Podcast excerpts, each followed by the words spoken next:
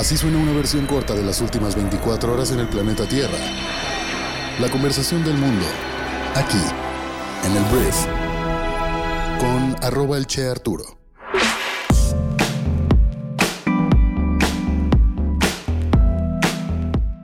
Muy buenos días, bienvenidas, bienvenidos a esto que es el brief para este lunes 8 de enero. Yo soy Arturo Salazar, soy tu anfitrión y uno de los fundadores de Briefy y en este podcast vas a informarte con un resumen de las noticias que debes conocer el día de hoy para ser una persona bien informada. Muchísimas gracias por estar aquí. Vamos, antes de comenzar quiero dar un breve anuncio. Fíjate que con todo el tema de la política, la violencia que hoy está también azotando México, y todo el eco que los medios de comunicación le dan a todo esto, quiero anunciarte que aquí en el brief vamos a ser un poco más ejecutivos al respecto. Vamos a plantear y compartirte noticias que realmente tengas que saber, no tanto el discurso de todos los días de tal o cual persona, sino eventos que realmente impacten tu vida para tal vez mantener este programa un poco más enfocado en temas que tengan que ver con economía, negocios, eventos internacionales y sí hablar de política y sí hablar de temas que hay que conocer sin meternos tanto en politiquería que no es trascendente, pues sabes, no va más allá. Entonces, ya me dirás tú, siempre los comentarios están abiertos en arroba el en Twitter es mi cuenta, ahí podemos tal vez discutir acerca de esto. Pero bueno, vamos a ver cómo sale el día de hoy este, este ejercicio. Gracias por estar aquí, vamos a comenzar con esto, que es el brief. Vamos a arrancar hablando de una mala noticia porque lamentablemente Carlos Bremer Gutiérrez, el empresario regiomontano, murió este viernes a los 63 años de edad por las complicaciones de un preinfarto que sufrió el martes pasado. El empresario había sido ingresado la semana pasada al hospital después de desvanecerse en las oficinas de su grupo financiero ubicadas en San Pedro, Nuevo León, y el comunicado dice el señor Carlos Bremer Gutiérrez, presidente del Consejo de Administración y director general de esta emisora, falleció el día 5 de enero en un hospital del área metropolitana de Monterrey debido a complicaciones derivadas del desvanecimiento que sufrió, fue lo que se dijo en un comunicado en la Bolsa Mexicana de Valores. Carlos fue un aficionado al béisbol. Este hombre de negocios forjó su nombre en el mundo financiero desde muy temprana edad. Egresó de contaduría por el TEC de Monterrey. A los 19 años comenzó a trabajar en la casa de bolsa del grupo Banpaís y después en 1985 fue uno de los gestores de Abaco Casa de Bolsa, hasta que en 1993, a la edad de 33 años, asumió la dirección general de Value. Bajo su gestión, el grupo financiero incrementó su capital contable y la penetración de mercados a nivel nacional. Hablando de esta empresa, detalló Grupo Value que el ingeniero José Caun asumirá interinamente las funciones de director de Value Grupo Financiero y de su subsidiaria Value. El Consejo de Administración de la empresa llamará a sesión para ratificar dicho nombramiento, lo que ocurrirá en los próximos días. Entonces, descanse en paz, Carlos Bremer, un hombre muy querido. Fue la verdad, o sea, lo platicaba hasta con mi novia.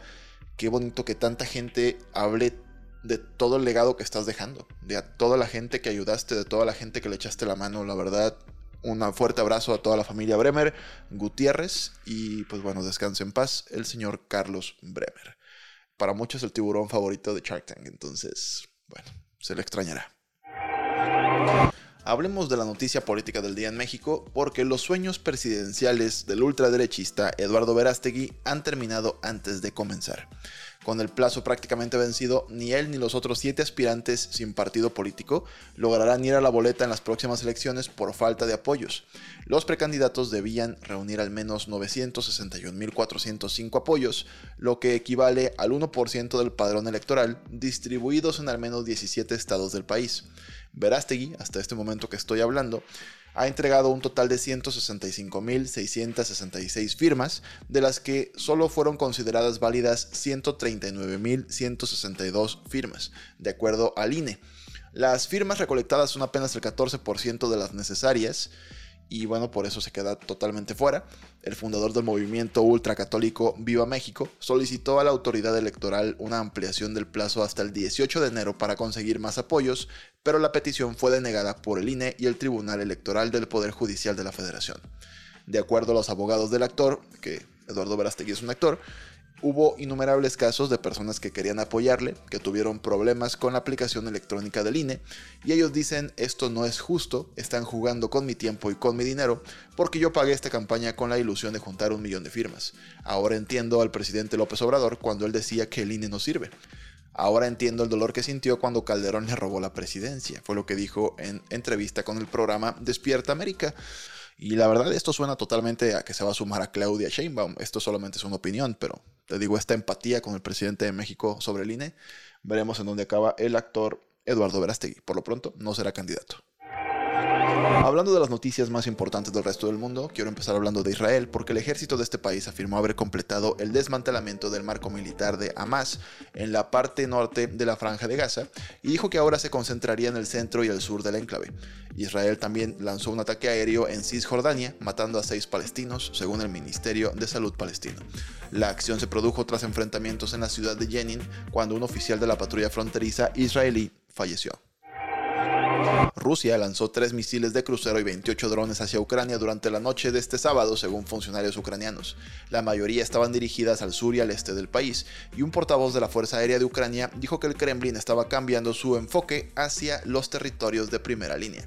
El sábado, un ataque con misiles rusos mató al menos a 11 personas en Pokrovsk, una ciudad en el este de Ucrania. En noticias de negocios, un regulador de aerolíneas estadounidense ordenó la inspección inmediata de algunos Boeing 737 MAX 9 después de que se desprendieran trozos de un avión poco después del despegue. La inmovilización temporal afectará a 171 aviones. Las fotografías tomadas por los pasajeros, la verdad, son terroríficas. Estaban a bordo de un vuelo de Alaska Airlines que mostraba un enorme hoyo, un agujerote en la pared de la cabina.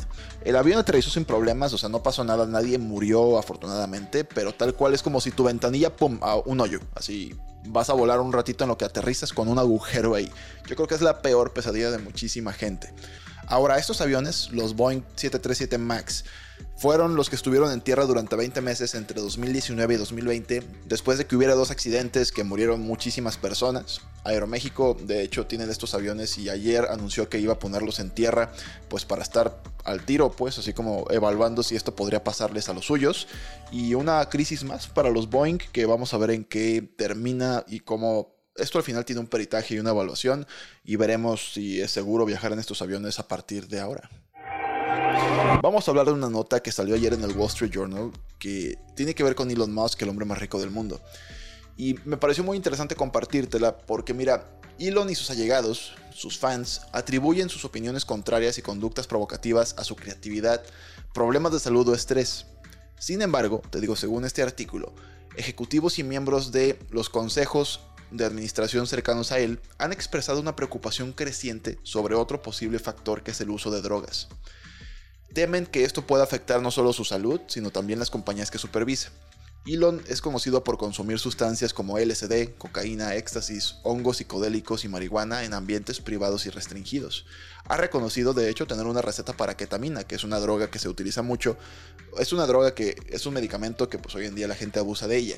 Y la preocupación radica pues en las potenciales consecuencias de su consumo de drogas para su bienestar y el de sus empresas. Entonces, este foco, digo, Elon Musk probablemente diga, me vale que solo que ustedes piensen de mí. Cada quien invierte pues sabiendo que este hombre es como es. Pero yo creo que los medios le van a dar cierto foco a este tema de los próximos meses. Y pues al final los consejos de administración, así como le pasó a Steve Jobs en su momento, pues probablemente tengan la capacidad de sacarlo de la jugada algún tiempo en lo que pues recupera la sobriedad en este tipo de sustancias. Vamos a ver qué ocurre, pero te lo quería compartir porque en tema de los negocios internacionales, este, este factor yo creo que va a tener cola y estela de conversación en el mundo en los próximos días. Hablemos de Japón porque Ikeda Yoshitaka es un político japonés y es miembro del gobernante Partido Liberal Democrático. Fue arrestado este fin de semana en Tokio por sospechas de haber violado las reglas de recaudación de fondos y queda es el primer arresto en un escándalo de corrupción que envuelve al Partido Liberal Democrático. En diciembre, los fiscales iniciaron una investigación criminal sobre fondos potencialmente valorados en 500 millones de yenes, que son 3.5 millones de dólares, que supuestamente no fueron denunciados por los aliados de Abe Shinzo, el ex primer ministro asesinado en 2022. Y es raro, o sea, la verdad, según yo, no es muy normal ver casos de corrupción en Japón, pero al parecer en todos lados pasan estas cosas, hasta en las economías más avanzadas y las sociedades, la verdad, más civilizadas, porque si algo tiene Japón es muchísima seguridad, muchísima cordialidad, es un sistema social que hasta se siente un poquito aburrido de lo perfecto que en general es. Luego hay otros temas ahí sociales también de aislamiento y alcoholismo, pero esos son otros temas. Vamos a lo que sigue. Vamos a hablar de Italia porque el ministro de Asuntos Exteriores italiano sugirió que la Unión Europea debería crear su propio ejército para utilizarlo en el mantenimiento de la paz, lo cual levanta algunas cejas porque pues mucha gente, sobre todo en Europa, va un poquito más a la pacificación que al estar armándose así como los Estados Unidos, Rusia y China, por ejemplo. Pero bueno, Antonio Tajani, líder de Forza Italia, un partido de centro derecha italiano, dijo que la eficacia de la política exterior europea dependería de que el bloque tuviera presencia militar. Y si es una realidad que la cooperación en materia de defensa se ha vuelto más apremiante dentro de la Unión Europea desde que Rusia invadió Ucrania en 2022 pero, wow, 2022, ya estamos hablando de casi, este año cumpliríamos dos años de guerra. No había caído en cuenta de eso, pero bueno, em, este hombre quiere que Europa también se arme en conjunto y por supuesto hay muchas potencias interesantes que podrían sumar mucha fuerza, pues está Alemania, está Francia, está Italia misma, entonces veremos qué pasa, pero yo creo que no va a tener mucho eco esta, esta noticia, esta opinión. Hablando de Estados Unidos, Lloyd Austin, secretario de Defensa del país, dijo que asumía toda la responsabilidad por no revelar públicamente que había sido hospitalizado recientemente. Austin ingresó en el hospital el 1 de enero debido a complicaciones de un procedimiento anterior, un hecho que no se reveló hasta cinco días después.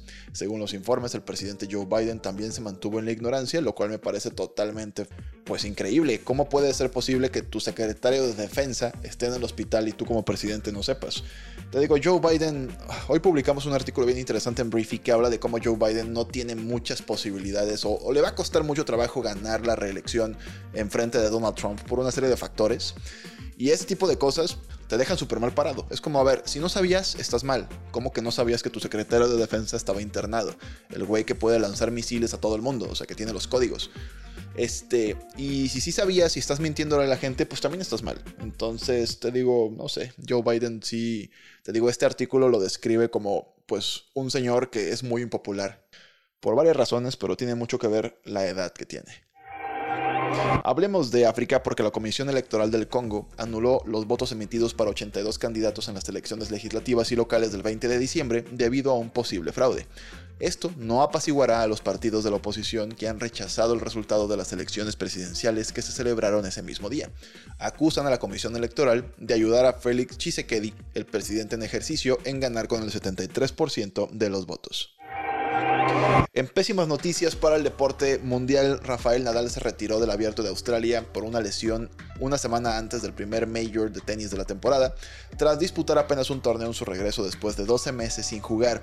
Nadal dijo estar preocupado por su cadera operada luego de necesitar un receso médico en el tercer set de su derrota en los cuartos de final del Internacional de Brisbane ante Jordan Thompson el viernes.